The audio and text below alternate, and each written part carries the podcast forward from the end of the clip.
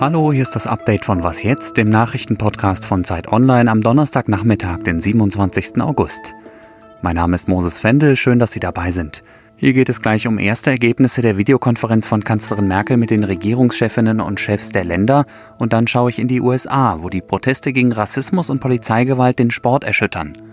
Redaktionsschluss für diesen Podcast ist 16 Uhr.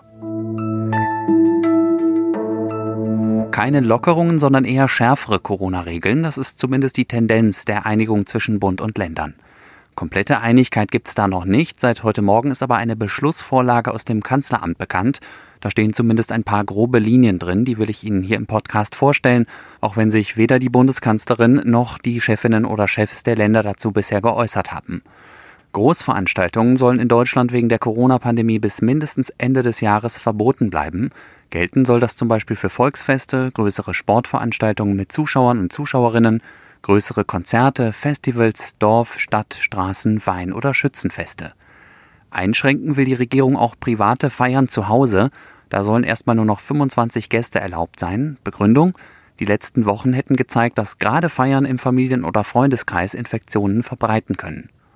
Außerdem plant die Regierung ein bundesweit einheitliches Bußgeld von 50 Euro für alle, die sich nicht an die Maskenpflicht halten. Und sie will die kostenlosen Tests für Leute, die aus Nicht-Risikogebieten nach Deutschland einreisen, wieder abschaffen, und zwar ab dem 15. September, wenn in allen Bundesländern die Sommerferien vorbei sind. Und wer aus einem Risikogebiet nach Deutschland zurückkommt, muss in Zukunft sofort für zwei Wochen in Quarantäne. Gegen das Verbot mehrerer Demos gegen die Corona-Schutzmaßnahmen in Berlin haben die Veranstalter Beschwerde beim Berliner Verwaltungsgericht eingelegt. Das hatte die Initiative Querdenken 711 schon gestern angekündigt. Sie hält das Verbot nämlich für rechtswidrig. Ein Sprecher der Berliner Justiz hat im RBB gesagt, dass es spätestens morgen, vielleicht sogar noch heute eine Entscheidung geben soll. Im Internet gibt es immer mehr Aufrufe am Wochenende trotz des bisher gültigen Verbots nach Berlin zu reisen zum Teil wird dabei auch zu Gewalt und zum Sturz der Regierung aufgerufen. We're the ones getting killed. We're the ones getting shot. Uh, we're the ones that we're denied to live in certain communities. Um, we've been hung. We've been shot. And it's amazing to me why we keep loving this country and this country das ist Doc Rivers, der Trainer des Basketballteams LA Clippers. Ich übersetze das mal eben. Ich sehe diesen Parteitag der Republikaner und alles, worüber Donald Trump und alle anderen reden, ist Angst. Aber wir sind es doch, die getötet werden. Wir sind es, die niedergeschossen werden. Wir sind es, die erhängt wurden und nicht in bestimmten Gegenden leben dürfen. Und die reden über Angst. Es ist bestürzend, dass wir nicht aufhören, dieses Land zu lieben und diese Liebe unerwidert bleibt. Das ist traurig. Doc Rivers, der Trainer vom Basketballteam LA Clippers, und die haben zusammen mit dem anderen NBA-Team aus Los Angeles den Lakers gefordert, die Saison abzubrechen. Hintergrund ist der jüngste Fall von Polizeigewalt gegen einen Schwarzen in Wisconsin. Die Proteste gegen Polizeigewalt und Rassismus erschüttern aber nicht nur den Basketball, sondern haben jetzt auch mehrere andere große Sportarten in den USA erfasst zum Beispiel Baseball und Fußball. Ein Thema, das ich unbedingt vertiefen möchte mit Fabian Scheler. Sie kennen ihn sonst wahrscheinlich auch eher als Moderator hier. Er ist aber auch Sportredakteur bei Zeit Online. Hi Fabi. Hallo Moses. Fass uns doch bitte die Ereignisse seit gestern mal kurz zusammen. Puh, ja, ich probiere es mal ganz kurz. Also derzeit laufen äh, in der NBA, in der nordamerikanischen Basketballliga, ja die Playoffs, also die Finalserie. Eigentlich die Zeit des Jahres durch Corona und ohne Zuschauer natürlich sowieso unter besonderen Umständen. Aber gestern hätten die Orlando Magic gegen einen der Favoriten, gegen die Milwaukee Bucks, ihr fünftes Spiel gehabt dieser Serie. Und äh, die Milwaukee Bucks kamen aber schon gar nicht erst aus der Kabine raus zum Aufwärmen. Und kurz vor Spiel wurde dann klar, die Milwaukee Bucks werden diese dieses Spiel boykottieren, also eine einmalige Aktion. Ähm, sie haben dann vor der Kabine ein Statement verlesen und haben darin Gerechtigkeit für Jacob Blake gefordert, also den Mann, der am vergangenen Wochenende ähm, in den Rücken geschossen worden ist von Polizisten und der wahrscheinlich jetzt gelähmt bleiben wird. Ja, und äh, Milwaukee ist nämlich nur 40 Kilometer, also eine knappe Dreiviertelstunde Autofahrt von diesem Ort entfernt. Und die Spieler der Bucks haben die Polizei und die lokalen Behörden aufgefordert, nun endlich zu handeln. Und ähm, genau, diesem Protest schlossen sich dann äh, viele weitere Teams an. Die ganze NBA-Saison ist jetzt aktuell unterbrochen.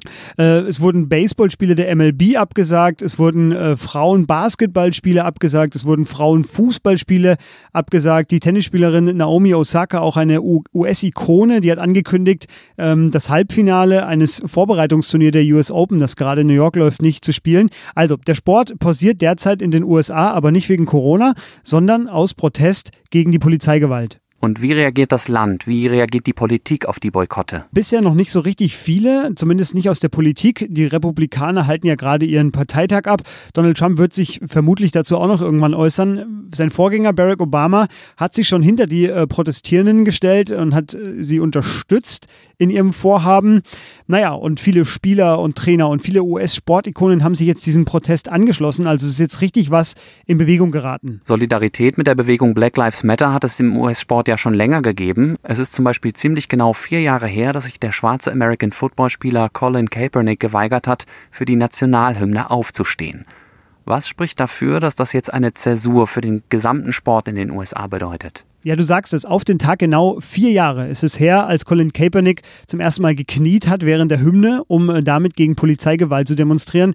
Und was spricht ausgerechnet jetzt für eine Zäsur? Naja, man muss sich, glaube ich, nur mal die Zitate anschauen, die jetzt so gefallen sind im, im Laufe des Boykotts seit gestern. Da ist zum Beispiel das Statement ähm, der Milwaukee Bucks, die fordern den Gesetzgeber von Wisconsin auf, äh, nach Monaten der Untätigkeit sinnvolle Maßnahmen zu ergreifen, also hochpolitisch. Man hat so ein bisschen den Eindruck, den den Sportlern reicht jetzt einfach nicht mehr, äh, schöne Botschaften auf den T-Shirts zu tragen. Black Lives Matter ist ja überall auf dem Boden bei der NBA.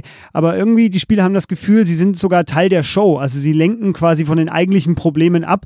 Und äh, damit ist jetzt Schluss. Sie haben jetzt wirklich Fakten geschaffen, haben boykottiert. Das ist für einen Sportler eigentlich das, äh, das, das letzte Mittel. Also das, das wirklich, äh, ja, mehr kann man nicht machen als Sportler. Man kann nicht mehr als nicht antreten. Und ähm, viele haben sich angeschlossen. Und das äh, deutet gerade so ein bisschen darauf hin, dass da wirklich wirklich was in Bewegung geraten ist. Ähm, es ist vollkommen offen, äh, wie die Saison weitergeht. Es ist überhaupt nicht klar, ob sie weitergeht, ob sie abgebrochen wird. Und zum Beispiel Pete Carroll, ein äh, Trainer aus der NFL von den Seattle Seahawks, der hat gesagt, alles ist möglich. Es ist eine Protestsaison und das zeigt, ähm, es ist wirklich vollkommen unklar, wie es weitergeht mit dem Sport und ob. Ähm, eins ist nur klar, es ist ein historischer Tag. Danke, Fabian. Bitte gerne, danke, tschüss. Und wer mehr zu dem Thema wissen will, dem empfehle ich noch die Analyse von einem anderen Sportkollegen auf Zeit Online. Der Titel Haltung schlägt Kohle. Russlands Präsident Putin hat sich in einem Fernsehauftritt zur Situation in Belarus geäußert. Im Fernsehsender Rossiya 24 hat Putin seinem Amtskollegen Alexander Lukaschenko den Rücken gestärkt. Äh, Alexander Grigorjewitsch hat mich gebeten, eine bestimmte Reserve aus Mitarbeitern der Sicherheitskräfte aufzustellen. Und ich habe es getan.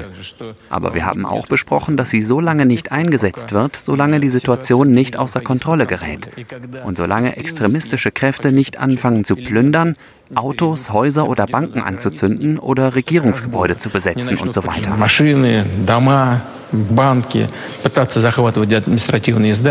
Putin hat dann auch noch eingeräumt, dass es in Belarus zwar schon Probleme gäbe, sonst würden die Leute ja nicht auf die Straße gehen, er hat aber gesagt, dass es in anderen Ländern ja auch Probleme gebe, zum Beispiel in den USA, wo gerade wieder ein Schwarzer von Polizisten durch Schüsse schwer verletzt wurde, während seine drei Kinder bei ihm im Auto saßen. Whataboutism ist ja eine fast schon klassische Taktik des Kremls. Da wird gerne mit dem Finger auf Probleme in Europa oder in den USA gezeigt, um von Problemen im eigenen Land oder in der unmittelbaren Nachbarschaft abzulenken. Und manchmal ist es ja sowieso interessanter, welche Fragen oder Themen nicht angesprochen werden die schwere Krankheit des Oppositionspolitikers Alexei Nawalny, der mit Vergiftungserscheinungen in der Berliner Charité behandelt wird, wurde mit keinem Wort erwähnt.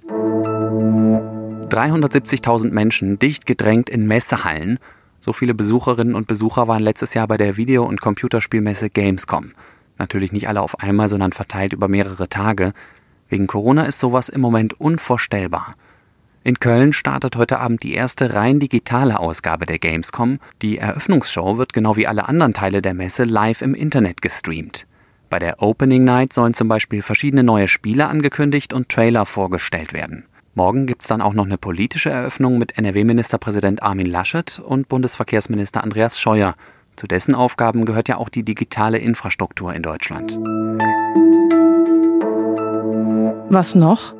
Es ist jetzt eine Zeit lang ruhig gewesen um Christian Drosten. Nur einmal hat der Virologe seine Sommerpause für einen Gastbeitrag in der Zeit unterbrochen.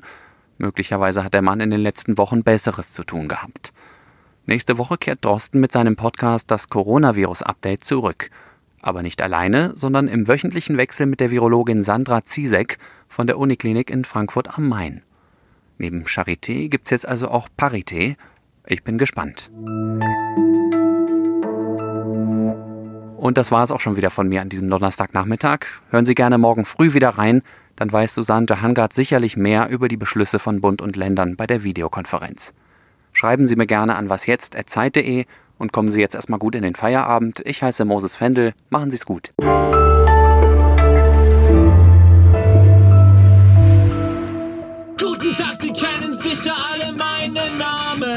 Erkennen mich an meinen schönen Haaren. Hab den weißen Kittel an, der sieht gut aus. Haue für euch jeden Tag den Podcast raus.